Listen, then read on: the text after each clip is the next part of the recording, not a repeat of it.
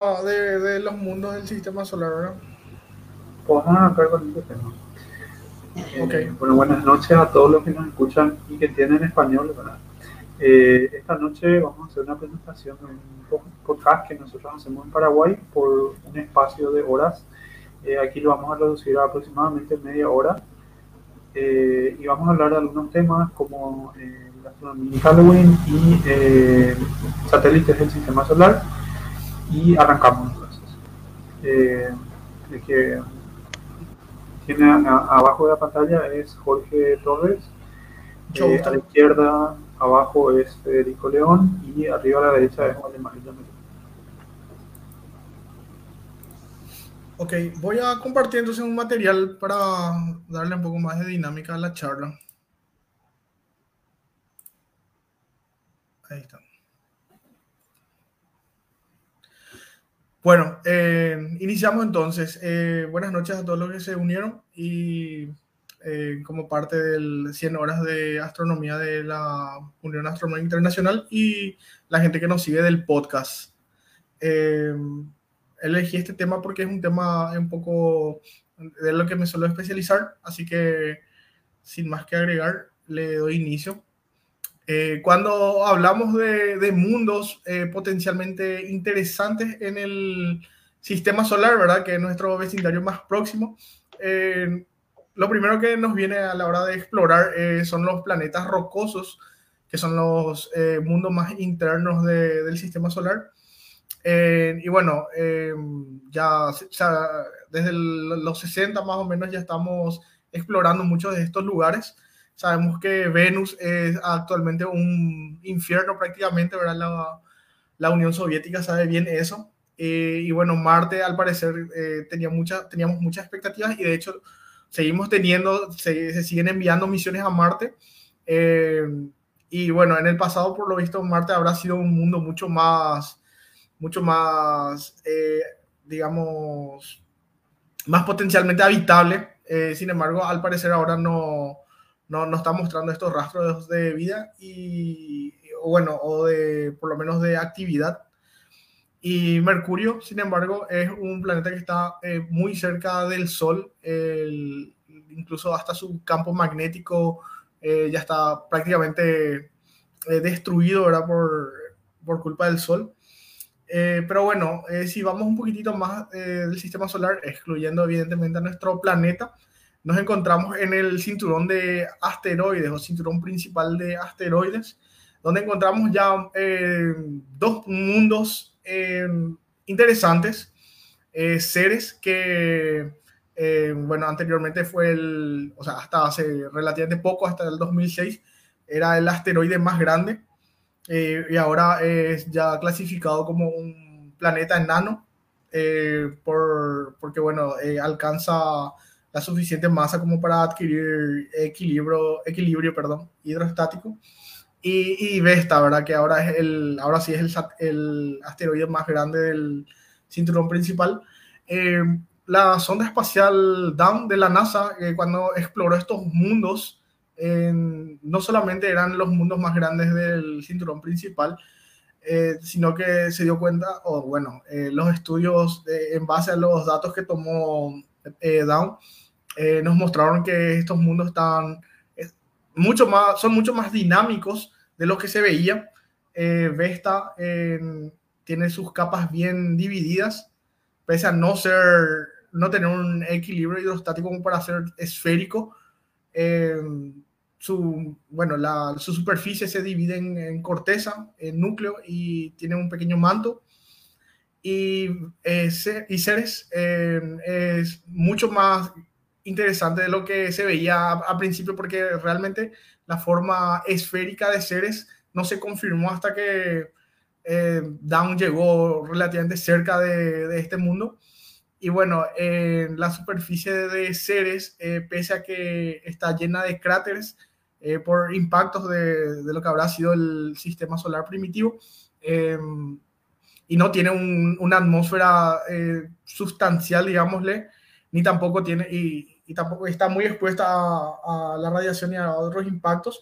Sin embargo, em, en su superficie se puede encontrar como acá, no sé si se nota eh, bien, estas, estos famosos cráteres luminosos, eh, luminosos, vamos a decirle para efecto de la charla nomás, que están llenos de, de materiales, incluso algunos pueden ser materiales potencialmente orgánicos, materiales que podemos encontrar acá en la Tierra incluso, que hacen que, bueno, Ceres tenga una particularidad de, esa, de esa magnitud. Eh, así que en algún momento Ceres eh, fue activo volcánicamente, eh, dejó de serlo por algún, motivo que aún no se conoce. Pero bueno, como conforme avance esta charla, vamos a entender que la actividad volcánica es muy importante en, en los, perdón, en los mundos del sistema solar. Ya verán por qué. Voy a avanzar. Bueno, pasando un poquitito el cinturón de asteroides, ya nos encontramos con Júpiter, que Júpiter es el planeta más grande del sistema solar. Eh, eso creo que todos sabemos. Eh, sin embargo, creo que eh, la riqueza de Júpiter radica en, los mundos que tiene alrededor. Júpiter y, bueno, Júpiter y todos los otros planetas gaseosos, ¿verdad? Que son muy masivos. Son como pequeños sistemas solares, ¿verdad? Que tienen bajo su influencia gravitacional eh, varios mundos orbitando. En este caso voy a hablar solamente y brevemente de, estos cuatro mundos que son las, las lunas galileanas, que no son las más interesantes. Bueno, sí son las más interesantes. Hay otros mundos más interesantes también en el sistema de Júpiter. Sin embargo, estas son las que mejores conocemos y las que ya se han explorado. Estas cuatro imágenes que están a escala, evidentemente no, no estaban alineadas cuando se, se quitaron eh, fueron obtenidas con la sonda espacial Galileo. Y bueno, eh, gracias a Galileo se descubrió, o sea, revelamos algunos secretos. Eh, por ejemplo, Fede, no sé si quieres hablar un poco de Ganime. Sí, como dijiste, para dar una visión más general, Ganímedes es la luna más grande de nuestro sistema solar y es, en diferencia, es la única luna con su propio campo magnético. Este, este campo magnético causa auroras, que son, digamos, cintas de gas electrificado brillante. En las regiones que rodean los polos norte y, sur de la, Luna se puede observar esto que es algo realmente, si tuviéramos el privilegio de poder ver tan cerca eh, a sería algo maravilloso, ¿verdad? Puesto que aquí en la Tierra eh, tenemos posibilidades de ver esta aurora, ver que rodean toda una luna sería algo genial. Y cuando el campo magnético de Júpiter cambia, las auroras de Ganímedes también cambian, ya que están influenciadas por ellas y van como eh, balanceándose hacia adelante y hacia atrás, ¿verdad? Y esta, esta luna también tiene grandes eh, regiones de crestas brillantes y surcos que atraviesan terrenos más antiguos y oscuros de esta luna. Y estas, eh, digamos, regiones ranuradas, que son como una pista de, lo que la luna llegó a experimentar en el pasado ya que fueron trastornos bastante eh, dramáticos, por así decir. Y en el año 2015, el telescopio espacial Hubble de la NASA eh, encontró la mejor evidencia hasta la fecha de un océano subterráneo de agua salada en Ganímedes. Y este, se cree que este océano subterráneo tiene más agua que toda el agua, eh, digamos, que, tenga, tenemos aquí en la Tierra. Es mucho mayor que lo que hay aquí en la Tierra. Y esta, esta luna tiene tres capas principales. Una está eh, compuesta como una esfera de hierro metálico en el centro mismo, que sería el núcleo que genera este campo magnético. Eh, repitiendo, es la única luna que conocemos que tiene este campo aquí en el sistema solar. Y luego tiene una capa esférica de roca que sería como el manto que rodea el núcleo y la capa esférica es una capa esférica principalmente de hierro, como había dicho ahora. Y la capa de, lo último que podemos decir es tiene también una capa de, que rodea de hielo. Y esta capa de hielo en el exterior ya es muy gruesa y tiene unos 800 kilómetros de espesor. Así que sería eh, una misión increíble un día poder visitar este, esta luna y poder observar más de cerca su superficie. Perfecto, Fede. Y, bueno, eh, como dijo Fede, ¿verdad? Ganymede es la luna más grande del sistema solar y también incluso es más grande que el planeta Mercurio, de no ser, ¿verdad? Que si no estuviese bajo la influencia directa de Júpiter, capaz que iba a ser considerado un planeta. Eh, de la siguiente luna, para no parar tanto en es, es Calisto. Calisto es un cuerpo rocoso así como las demás lunas galileanas, perdón, eh, potencialmente debería de tener también un, océano subterráneo, eh, aunque falta evidencias realmente para poder decir esto. Sin embargo, la, superficie eh, rocosa de Calisto y los cráteres, que por lo general se ven un poco brillantes, nos dan pistas de, de, de, cómo podría ser Calisto eh, de hecho, eh, es interesante en el sentido de que su superficie es muy parecida a, las, eh, a los asteroides del tipo condrita, concretamente las condritas carbonáceas, muy parecido.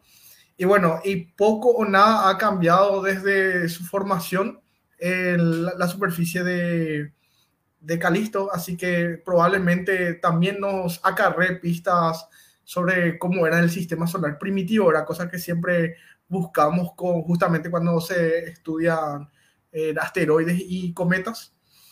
Eh, luego está eh, Io, que es la luna galileana más interna y, y bueno, también es el cuerpo del sistema solar con más actividad volcánica, pese a ser un mundo muy pequeño, es como cinco o seis veces más pequeño que la luna, sin embargo, prácticamente toda su superficie es, eh, está en constante actividad volcánica. Y esto se sabe eh, porque, bueno, al ser una luna tan interna, eh, se enfrenta a, a, los efectos de marea de Júpiter, por la gravedad de Júpiter, entonces constantemente está siendo apretada y estirada, por decirlo de alguna manera, y bueno, eso hace que su núcleo metálico eh, no se quede totalmente eh, sólido, eh, es una especie de, de, líquido magmático, seguramente metálico, una, una, mezcla extraña de ser.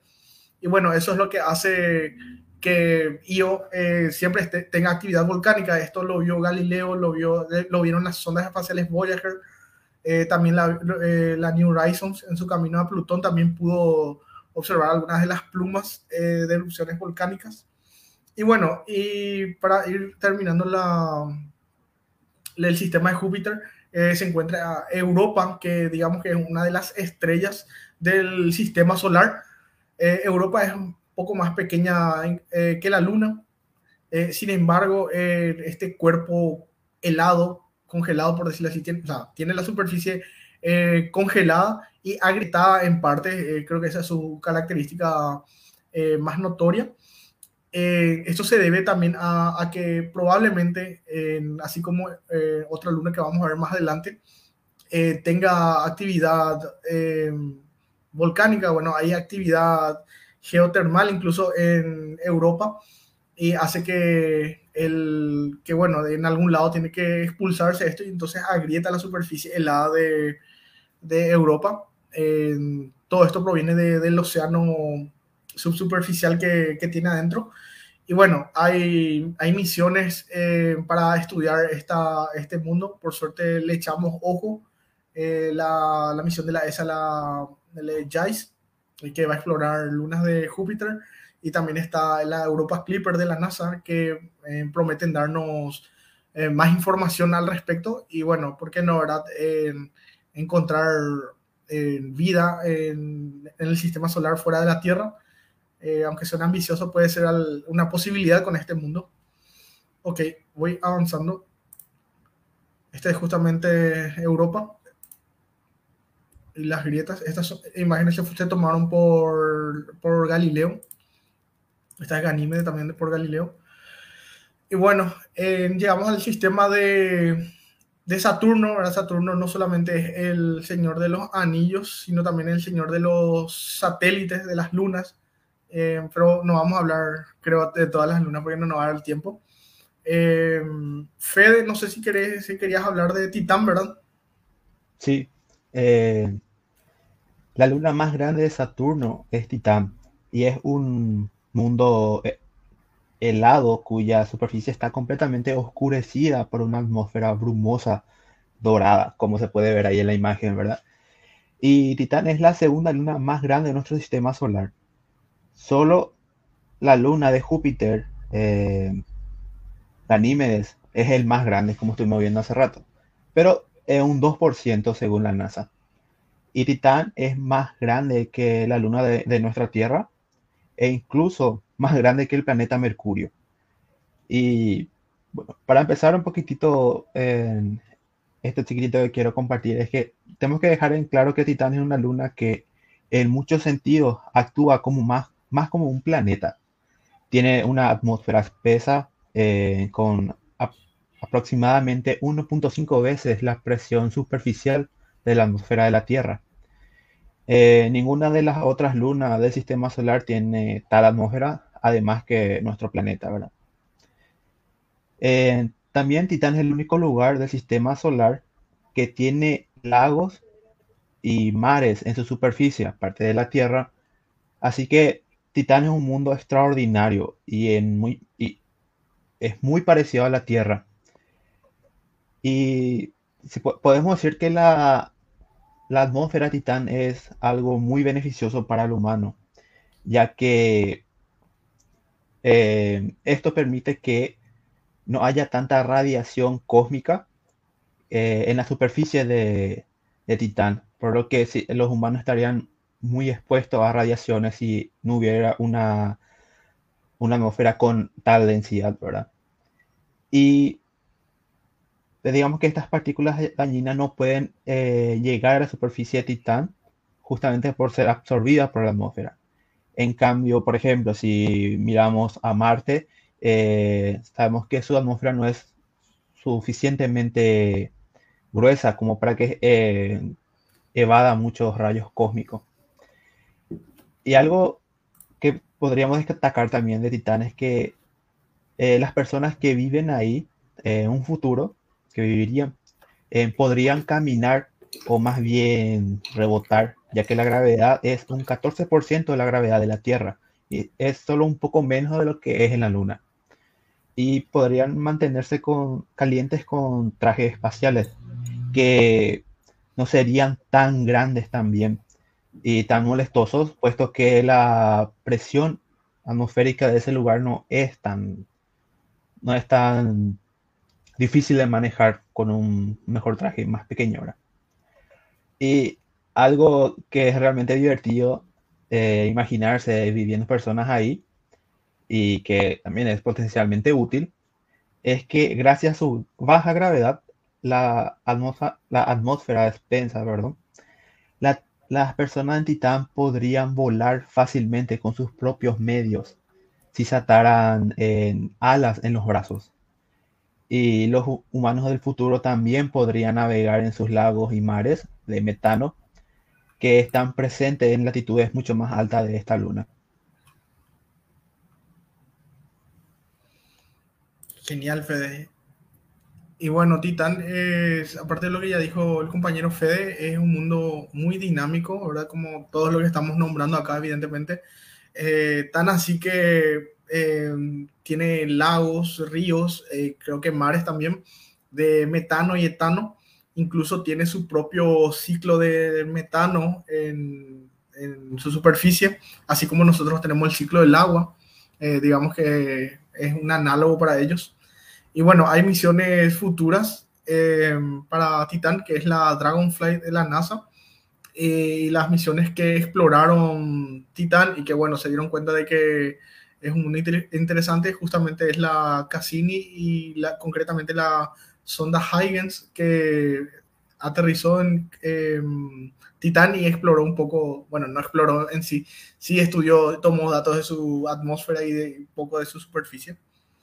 Y bueno, para ir avanzando, eh, esta es Encelado, que así como dije por Europa, también es otra de las estrellas del sistema solar eh, y probablemente sea la más conocida, o creo yo que es la más conocida de, de todo el sistema de, de, Saturno, porque bueno, en varias ocasiones fue noticia eh, y la mayoría de las cosas que sabemos gracias a la sonda espacial Cassini, que, bueno, eh, de haber sabido que este mundo era tan interesante, capaz que equipaban con algunos que otros instrumentos más enfocados en astrobiología a Cassini.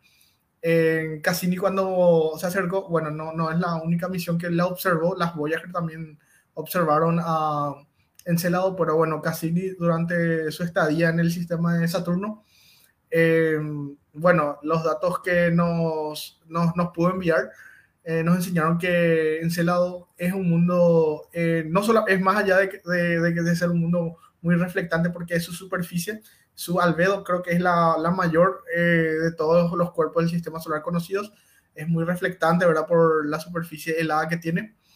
Y aparte eso, constantemente está expulsando material del interior de, eh, de, de, su océano, de, su océano subsuperficial. Y bueno, este material eh, se arroja a parte en el, el, vacío del espacio y otra parte llena el, uno de los anillos de Saturno, que creo que es el anillo E o el F. Eh, parte de ese material se va. Y bueno, en una de sus vueltas, al, pasando cerca de Encelado, Cassini se dio cuenta que, bueno, el espectrómetro de Cassini, mejor dicho, que había muchos elementos interesantes que salían de la superficie de, de Encelado y entre ellos em, algunos bloques que, que, bueno, que en, el, en, la Tierra primitiva formaron, eh, digamos que en materia más compleja como los aminoácidos, algo que sabemos que acá en la vida en la Tierra es esencial, que probablemente sea la base de la vida, eh, la vida primitiva en la Tierra. Y, bueno, aparte de eso, sabemos que la actividad eh, geotermal en, Celado es muy alta, porque bueno, todo este material que lanza no es que lanza solamente de un solo lugar, eh, prácticamente toda la superficie que, está, que se ve un poco agrietada, rayas de tigre se le suele decir, vamos, bueno, en castellano sería rayas de tigre se le suele decir a estas, perdón, fracciones que tiene, eh, estas fisuras que tiene, perdón, en la superficie helada. Y bueno, así que sabemos entonces que en Celado es un mundo muy interesante. No hay una misión en concreto ahora para, al menos en los planos todavía, para enviar a Encelado más adelante. Sin embargo, hay que aprovechar esa oportunidad de, explorar este mundo tan interesante que en lo personal para mí es el, mejor lugar para buscar vida eh, en el sistema solar, más allá de la Tierra, obviamente. Pero bueno, eh, voy a ir avanzando para no este es el sistema de Urano. Urano eh, es famoso por, por, sus lunas que tienen nombres de, de personajes de, de, de, historias de Shakespeare, por ejemplo. Y bueno, eh, la más interesante de todas, eh, bueno, casi todas son, eh, son rocosas. algunas, como veremos, Titania, por ejemplo, posiblemente tenga actividad volcánica. la sonda espacial, Voyager 2 es la única hasta ahora misión que se ha acercado hasta, hasta estos mundos. Oberon, que también creo que es la segunda, o, bueno, la tercera, no recuerdo, eh, Oberon y Umbriel tienen la superficie oscura, eh, al igual que, como dije, de Calisto, eh, posiblemente están emparentadas, digamos, por, por decirle algún término, con el mismo material de, de, las condritas, algo que como ya dije hace un rato, que es eh, muy interesante a la hora de, de buscar eh, elementos o, ¿por qué no?, eh, moléculas orgánicas fuera de la Tierra. Y bueno, avanzando, y estas son las lunas de, o sea, el, el sistema de, Neptuno, que tiene 14 lunas en total. Tritón es la mayor y, bueno, es inusual en el sentido que es la única eh, luna grande, eh, porque es relativamente grande, eh, que orbita en dirección opuesta a la, a la rotación de, de, su planeta padre. bueno, el sistema de Pluto, de, perdón, de, Tritón está bloqueado por rotación sincrónica con Neptuno y hay un lado que todo el tiempo eh, eh, se muestra, así como la luna, eh, una cara visible que siempre se muestra hacia Neptuno y otra que está siempre opuesta. tiene una fina atmósfera de nitrógeno y con pequeñas cantidades de metano, algo que en los objetos transneptunianos, como vamos a ver enseguida, Plutón, también es común. Y, bueno, siempre se resalta este tipo de cosas porque eh, son objetos muy alejados. Y voy a ir avanzando. Este es justamente Plutón. Eh, Plutón, bueno, todos conocemos Plutón, creo que es el objeto astronómico más popular de todos.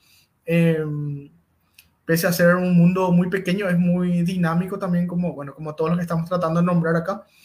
Su atmósfera es muy fina y en ocasiones se comporta eh, como un cometa porque ah, con el paso de su órbita alrededor del Sol va perdiendo un poco de su atmósfera, sin embargo, eh, va otra vez recuperando una vez que se va alejando.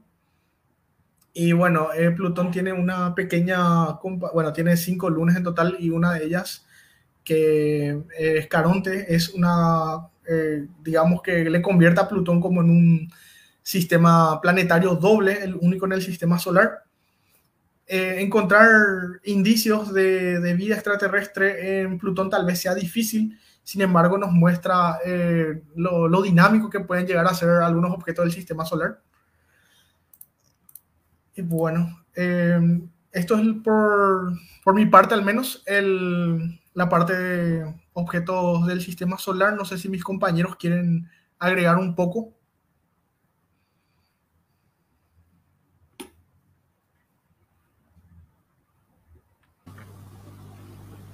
no, no, sé si hablamos un poquito del tema de las lluvias eh, o bueno, las lluvias meteóricas eh, que se vienen. Una que, está sucediendo, este, digamos, accidentalmente o no prevista o eh, digamos que no, no sucede con tanta regularidad, pero eh, una que, se originó con el paso del cometa Finlay, 15P eh, Finlay, en las latitudes que, nosotros ocupamos y que también fue noticia eh, por lo que puede leer en Australia.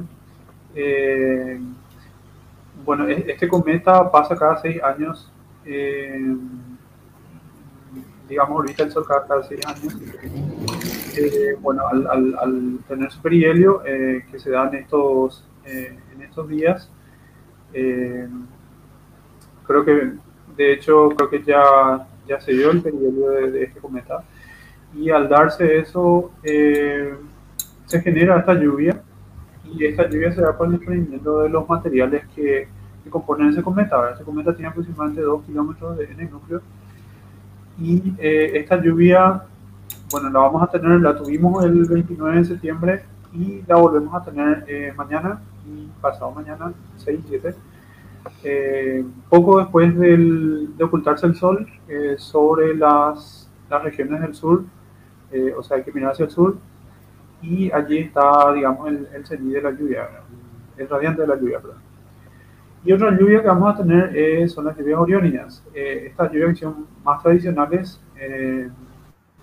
y también que ocupa los meteoros que más rápido caen en la Tierra después de las leónidas eh, esta, lluvia va a, eh, digamos, va a tener su pico eh, el 21 de octubre y tiene un ratio de aproximadamente 20, 21, 21 este, meteoros por hora.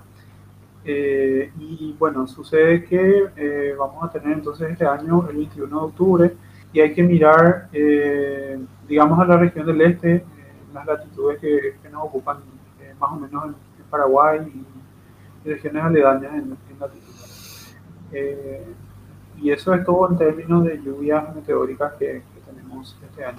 Bueno, eh, las Orionías también se originan por, por el paso del, eh, del Halley, bueno, los fragmentos que quedaban del Halley, que por última vez pasó en 1986, que tiene cierta historia, de hecho se pasó con Paraguay, ya que estábamos en internacional, bueno, en 1986 se, fundaron varios, eh, o, fue varios del, de, digamos, el origen de, la astronomía en, Paraguay, de alguna forma, eh, por el paso del cometa Halley.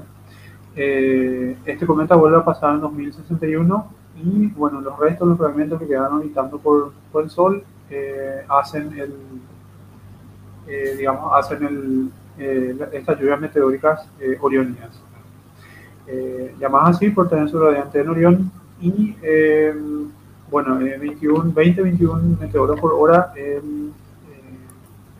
el 21 de octubre. Y eso es todo en términos de lluvia. Las dracónidas también creo que están, pero eso creo que es más enfocado hacia el hemisferio norte, ¿verdad? O sea, creo que la gente del hemisferio norte es la que más disfruta de las dracónidas. Sí, eh, lo que nosotros, eh, bueno, lo que acá se disfruta, aparte del, eh, de estas orionías, que, bueno, aparte están las, las Perseidas, que, bueno, se ven en todo el mundo, y aparte de las orionías también están las estas acuarias, que también son originarias del, del Halley, el fragmento del Halley, y bueno, esta vez tendremos la ocasión de ver fragmentos del fragmento meteórico de este cometa Finlay. Y, y eso. Las dracónicas debe ser por Draco. Constelación Draco. Sí, sí, yo creo que la gente del hemisferio norte es la que más disfruta de eso. No, yo acá no suelo, no suelo escuchar.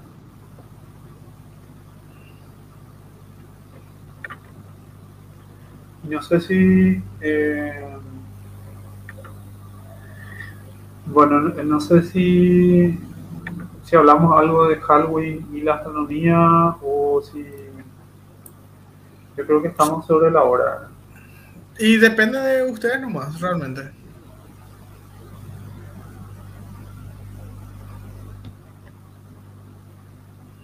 ¿qué decimos Yo no tengo el, problema ninguno, la verdad. Es cuestión de que no, si tenemos más tiempo para, para, seguir compartiendo lo que teníamos preparado, lo hacemos. Pero si es que ya estamos ya sobre la hora, yo creo que podríamos ir cerrando. Decime vos. Y como no hay nadie, nadie nos está forzando a sacar, entonces podemos seguir. Pero lo que pasa es que ayer estaba la reserva de horario, era por, por el tema de este, por el tema del horario de, la gente que estaba en UAI, en la lista, eh, y hasta ayer era el 4 de octubre, pero como hoy es un día libre y tenemos permiso, no sé, eh, supongo que dependiendo... Buenísimo, entonces no hay mal que por bien no venga, ¿verdad? lastimosamente lo de ayer, ¿verdad? Eh, muchas charlas se habrán quedado afuera sin poder hacer, pero si eso hoy nos está permitiendo poder compartir un poco más, genial, ¿verdad? Yo creo, yo eh, creo que podés hacer una presentación general de lo que nosotros hacemos. Eh, el presentador principal de nuestro podcast es Ron. Eh, y creo que podés hacer esa presentación de, de, cómo hacemos esto en Paraguay de qué hacemos cada viernes. Fantástico, sí. Esto es el podcast Cósmicamente. Todos los viernes, desde la página de Facebook del Centro Paraguayo de Información Astronómicas, hacemos un episodio normalmente en vivo. Bueno, hasta ahora siempre fue en vivo. Nos toma hace dos a tres horas en desarrollar noticias científicas que encontramos relevantes durante la semana y también cosas que queremos explicarle al público y hacerle llegar de forma, eh, qué sé yo, amena y comprensible, ¿verdad? Somos de Paraguay, todos de diferentes localidades de Paraguay. Eh, en cada uno de nosotros tenemos un proyecto de divulgación científica o trabajamos en un proyecto de divulgación científica y nos juntamos para, para hacer este podcast. Eh, yo no sé si se presentaron eh, al inicio de, del episodio especial de hoy. no, simplemente mencioné los nombres, a si puedo presentarnos. Fantástico. mi nombre es Ronaldo Centurión y yo soy de una red de, voluntarios para la divulgación de la ciencia en Paraguay que se llama Entropy. Eh, soy de San Lorenzo. Y de Ciudad del Este, también de Paraguay, es Federico León. Él es encargado o creador, fundador de Oleada Científica, en un proyecto de divulgación científica que le está yendo muy bien. ¿Qué tal, Fede? ¿Puedes comentarnos breves palabras sobre, sobre Oleada Científica? ¿Qué tal con eso? Sí, muchas gracias, eh, Ron. Y sí, eh, como dijiste, soy fundador de la página de divulgación científica, la científica. Ya, ya está por su primer año de, de actividad. También hace poquito se abrió también otro que es en Instagram, del mismo nombre. Y en, en esta página en sí tratamos diversos temas de la ciencia, de, de la astronomía, en temas aeroespaciales, también sobre tecnología, naturaleza en síntesis, varios temas que van surgiendo a medida que pasan los días. Y nada, eh, espero que si se le interesa mucho más esto, que nos sigan en, nuestros, en nuestro canal de, de YouTube, Cómicamente Podcast. Y ahí van a encontrar todos nuestros capítulos ya grabados y los próximos. Así es, también estamos, en, o sea, mencionaste YouTube y también estamos en Spotify donde pueden encontrar todos los episodios que hicimos. Eh, muchas gracias, Fede, por tu presentación. Y también nos acompaña Jorge Torres, que es asimismo fundador de la página de divulgación científica Cosmos Sapiens. ¿Qué tal, Jorge? ¿Cómo estás? ¿Qué tal, compañeros? ¿Cómo están? Y bueno, gracias otra vez a todos los que se unieron a la transmisión. Este es nuestro podcast Cósmicamente donde, bueno, eh, como ya dijo Ron, no voy a volver a repetir, ¿verdad? Eh, nos juntamos para hablar principalmente de astronomía, ¿verdad? Que creo que es lo que nos une a todos. Y, bueno, yo me dedico a hacer divulgación científica en las redes sociales eh, bajo el nombre de Cosmos Sapiens, que es mi, por así decirlo, mi alias en el mundo de Internet. Y bueno, la idea es siempre compartir un poquito de lo que sabemos, ¿verdad? No, no podemos abarcar todo, al menos yo, por ejemplo, siempre trato de dar un poco de dinamismo Al, al, contenido que suelo compartir, suelo hablar de, de, otros temas como geología, eh, paleontología, eh, y bueno, eh, la idea es, obviamente, ayudar de repente, o sea, trato incluso de hacer en términos en que cualquier persona que no tenga directamente una afinidad con la astronomía o con la ciencia en general pueda comprender el contenido y, y bueno, ¿por qué no inspirarse y también ayudar a compartir, ¿verdad? Que esa es la idea. Fantástico, Jorge. También nos suele acompañar el profesor Pedro Acosta, que es astrofotógrafo, eh, físico y también divulgador científico, que hoy estuvo justamente haciendo un, antes de, esta, de este podcast, una charla sobre cómo eh, tomar buenas astrofotografías de ciudades con contaminación lumínica.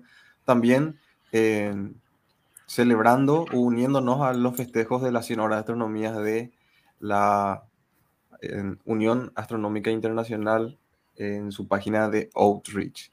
Y de, en este podcast también nos acompaña siempre del Centro Paraguayo de Informaciones Astronómicas con los cuales hoy hicimos, eh, mediante los cuales se pudo hacer esta, esta edición especial de este episodio del podcast. Nos acompaña el Siempre confundo si es director o presidente, Jorge Maidana. Las dos cosas. Las dos cosas. Eh, director, secretario, el que pone los baños. Este. Gerente de imagen. Este. Sí, eh, bueno, acompañamos el, podcast cada, cada, viernes. Y también está Walder, que nos está pudiendo hablar ahora, Walder Mayor eh, que es el director honorario, y eso. Y bueno, lo que hacemos es eso, todos los viernes a las nueve y media, a las ocho y media hora paraguaya nos juntamos a hablar de ciencia y tratar de hacer llegar el conocimiento científico de forma amena al, al público, ¿verdad? Eh, teníamos preparado un tema más para compartir con ustedes y justo como estabas mencionando sobre las dracónidas, que eran un, una lluvia de meteoritos que se puede observar con más facilidad desde el hemisferio norte, eh, como también es algo que se observa con más facilidad, bueno, aunque ahora se está expandiendo, es el festejo de las fiestas de Halloween, ¿verdad? Que era normalmente algo que, que tiene mucha popularidad en Estados Unidos, en Europa, pero hoy en día se está volviendo, qué sé yo, una cultura ya, una actividad más globalizada, ¿verdad? Esta fiesta tiene orígenes astronómicos eh, muy interesantes, que, los cuales queríamos compartir con ustedes hoy. Eh, porque, de vuelta, entramos en octubre y el 31 de octubre se celebra Halloween, entonces nos pareció un tema que podría interesarles. ¿Qué podrías comentarnos sobre eso, Jorge? Bueno, eh, como dijo Ron, eh, voy a compartir acá, tengo un material antes que nada. Pues tengo un, un, material que había preparado ya hace mucho. Yo siempre supe que estaba relacionado con fiestas paganas, ¿verdad? Y que, bueno, muchas de estas fiestas paganas están relacionadas con la astronomía, ¿verdad? Pero no, nunca supe exactamente cuál, cuál era la cuestión, ¿verdad? Claro, claro. Ahí estoy compartiendo a ver si Jorge me puede ayudar a... Ahí está. Bueno, eh, la fiesta de Halloween, como ya dijo el compañero Ronaldo, eh, tiene un origen astronómico. El origen de, de, esta fiesta eh, se le debemos a los celtas. Vamos a enfocarnos en los celtas eh, insulares, ¿verdad? De los que son, de los que mayor información tenemos. Eh, principalmente los celtas que se habían asentado en lo que actualmente es Irlanda. Bueno, ellos celebraban una fiesta, no, no es una, unas fiestas entre los, digamos, días intermedios entre los equinoccios y los solsticios, ¿verdad? Eh, la que corresponde a, lo que es nuestro Halloween moderno sería el, el Samhain o Samhain, dependiendo de cómo lo, lo pronuncian eh, que era un día intermedio entre el equinoccio de septiembre y el solsticio de diciembre. Pero bueno, para el hemisferio norte, o sea, ubiquémonos en el hemisferio norte, ellos se, a, se preparaban para el, lo que sería el inicio del invierno.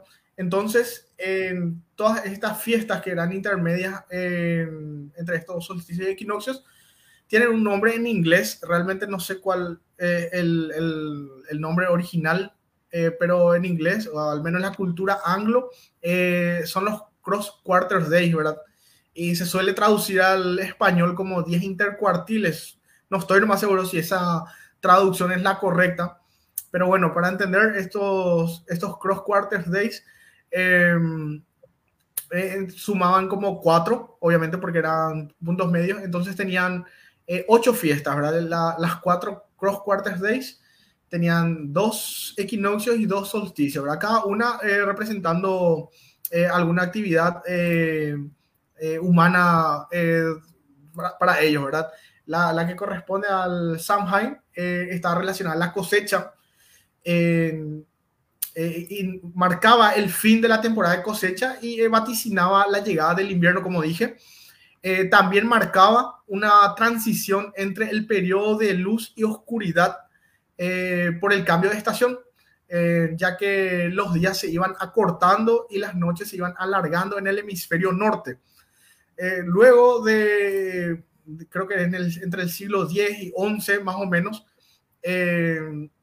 eh, se, se, cristianiza, vamos a decirle, eh, por intervención de, de, la iglesia romana.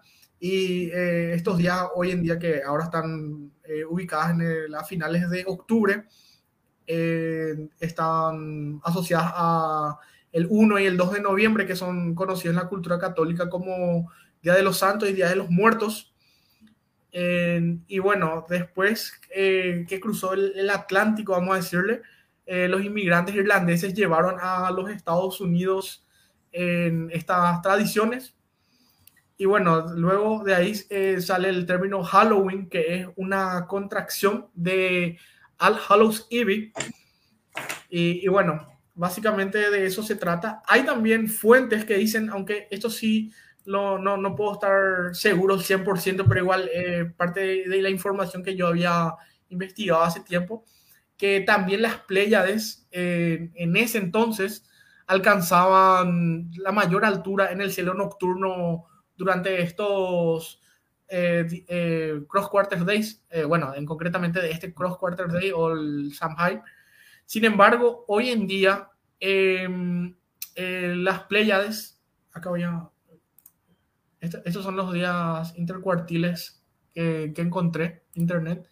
Y estas son las fiestas que celebra, celebran los celtas, o sea, los celtas insulares, porque realmente los celtas son varios conjuntos de pueblos, así que solamente rescatamos la mayoría de las cosas que eh, sabemos gracias a los celtas insulares.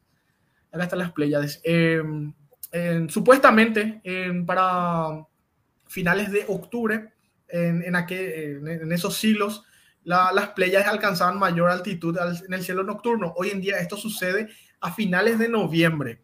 Así que no, no sabemos si, eh, si cómo estaba relacionado las Pléyades realmente en esta fiesta, pero eh, en teoría las Pléyades también marcaban, aparte de, la transición entre el equinoccio y el solsticio, las Pléyades también marcaban el Samhain.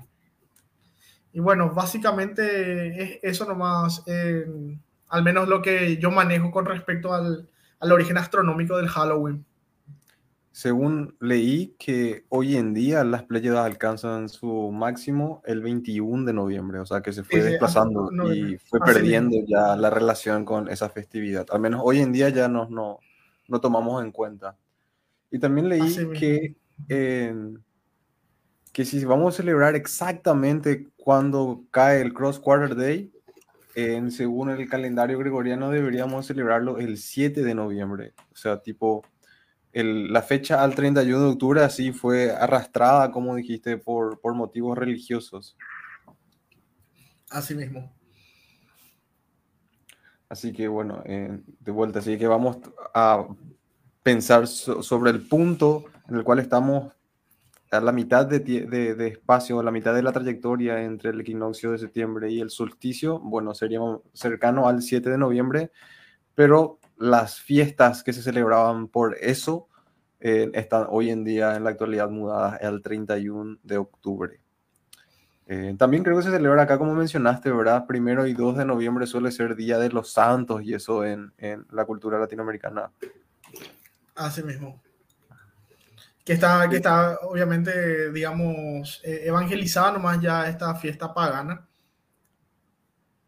Creo que Jorge iba a decir algo. Eran fiestas donde la gente se iba y no pagaba, entonces decía pagana. creo que en Paraguay no vamos a entender. Y bueno, ya que, ¿verdad? que estamos todavía con, creo que estamos con tiempo también, eh, por si se preguntan por qué los disfraces em, en Halloween. los disfraces van porque, bueno, para la cultura celta, celta insular, vuelvo a aclarar, em, era también una transición entre los dos mundos, ¿verdad? Ellos creían en un inframundo o un equivalente inframundo. Entonces, para ellos, los muertos pasaban eh, durante este eh, durante el Samhain podían pasar al mundo de los vivos. Así que eh, se suele decir que por de ahí vienen los disfraces. Que bueno, hoy en día creo que ya se personalizó un poquito, un poco más diverso el, el, tema de los disfraces, que fue tomando recién otra vez e impulso, vamos a decirle, en Estados Unidos. Luego se expandió por todo el occidente y bueno, y llega hasta nosotros. Y lo de las calabazas, eh, las calabazas porque antes utilizaban, bueno, hay una eh, tradición eh, para los celtas insulares que utilizaban otro tipo de hortaliza, no recuerdo cuál era, no sé si era, no, no recuerdo qué otro, y, bueno, vaciaban esta hortaliza y la usaban como lámpara, ¿no? Sin embargo, cuando esta tradición pasó a Estados Unidos, en Estados Unidos había excedentes de calabaza. Entonces hacían lo, mismo, pero con las calabazas. Y era eh, para ahuyentar a los malos espíritus. Y también estaba relacionada otra ya, em, digamos, leyenda urbana en los Estados Unidos. Y algo para agregar justamente lo que estábamos debatiendo acerca de la fecha. Y como dijo Jorge, eh, las playas alcanzan la máxima altura en el firmamento hacia eh, los días 21 de noviembre. Pero es posible que esta fecha de 31 de octubre no sea una simple casualidad, ya que eh, puede ser que haya concordado en el mismo día eh, o con unas pocas separaciones, ¿verdad? Y es, es, algo que sucedió en los siglos XI y XII, que fue mucho antes que se introdujese el calendario gregoriano, ¿verdad? Que utilizamos hoy en la actualidad. En aquel momento se utilizaba el calendario juliano y eh, casualmente ese día era el 31 de octubre. Aunque cabe recordar también que el calendario juliano estaba desfasado de las estaciones. Eh, si, hubiese, si se hubiese, eh, digamos, usado el calendario gregoriano, la celebración habría sido el 7 de noviembre. Y en este caso, eh, uno se pregunta, quizá hubiera sido la fecha de Halloween en la actualidad o se hubiera festejado de igual forma o cómo iba a ser, ¿verdad? Y sea como fuere, es un buen recordatorio que aunque muchas de las celebraciones tienen su origen en tradiciones, digamos, perdidas en la antigüedad, en ocasiones sus raíces están justamente en el firmamento y el paso del tiempo.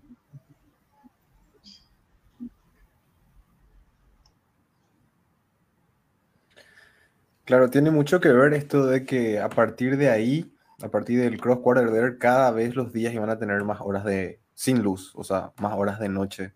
Y en esa época, o sea, donde no tenían luz de noche, esas horas eran, eran cruciales, tenían que estar o más tiempo en alerta por si había depredadores o no, no podían descansar como descansaban en los días donde la luz eh, del sol duraba, la luz solar o la luz de día duraba más tiempo.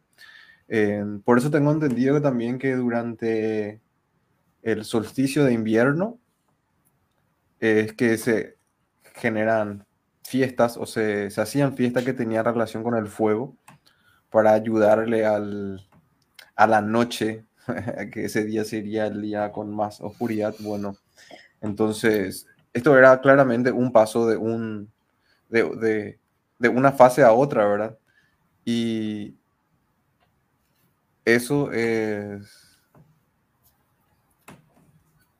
E, eso yo creo que es lo que representa eso del paso del día, de la, de la vida a la muerte, ¿verdad? Y que después se le va dando eh, diferentes connotaciones a lo largo de, nuestra historia. Súper interesante, ¿verdad? Eh, pegaría hacer, eh, hacer salidas observacionales astronómicas y poder comentarle esto a las personas y para que disfruten, si no solo esas salidas de salir disfrazadas, también que puedan entender de dónde viene el origen de estas actividades, ¿verdad? Y conectarse más con la astronomía, que es lo que de vuelta todo este evento de 100 horas de astronomía busca, hacer llegar la astronomía a la gente, ¿verdad? Por eso celebramos y nos juntamos también para conmemorar estas 100 horas de astronomía de la Unión Astronómica Internacional desde su página Facebook, la UAI Outreach. Y coincide con la Semana Mundial del Espacio, que justo empieza hoy y va el eh, 4 de octubre, bueno, empezó ayer y va hasta el 10 de octubre, ¿verdad? Donde también se va a poder encontrar mucho contenido divulgativo que va a permitir eh, que las personas tengan acceso de forma más amena a este conocimiento científico, en este caso relacionado con el espacio, ¿verdad? Si os íbamos a estar hablando de eso, eh, posiblemente, eh, bueno, muy probablemente lo hagamos, lo hagamos en nuestro episodio de este viernes, ¿verdad? Así que de vuelta a las personas que están escuchando, ahora le agradecemos por, por su presencia, por haber estado hoy, por haber mandado sus saludos y hacemos extensiva la invitación para que de vuelta puedan acompañarnos el viernes que viene en nueve y media hora paraguaya. No sé qué hora sería en UTC. UTC menos 3, eh, no sé qué hora. Menos 4, creo. Menos 3 creo que no estoy con este horario. Porque cambiamos. Ah, fantástico. Sí. Eh, sería las 5 y media. Así mismo. Vamos a estar este viernes continuando con nuestro contenido de divulgación científica, ¿verdad? Eh, muchísimas gracias a las personas que estuvieron hasta ahora. Eh, llegamos a la una hora de episodio y vamos a proceder a dar cierre eh, sin antes unas breves últimas palabras del grupo de divulgadores que me acompañan. Muchísimas gracias por haber estado al otro lado. Mi nombre es Ronaldo Centurión. Nos vemos el viernes y hasta la próxima. Nos vemos el viernes. Gracias por todo. Nos vemos el viernes. Gracias por todo. Este, ahora 2030 por el canal que está allí abajo, CPIA o Barrali. Eh, hay dos charlas más. Una es mía, que es de familia de asteroides y grupo de asteroides, y la otra es de Waldemar, eh, que es a las 21, que es una charla eh, con las técnicas de detección de asteroides. esas charlas son en español. Ya. Genial. Así que nos quedamos pendientes. Ahí estaremos. Hasta luego, muchas gracias. Hasta luego, gracias. Hasta luego, chao, chao.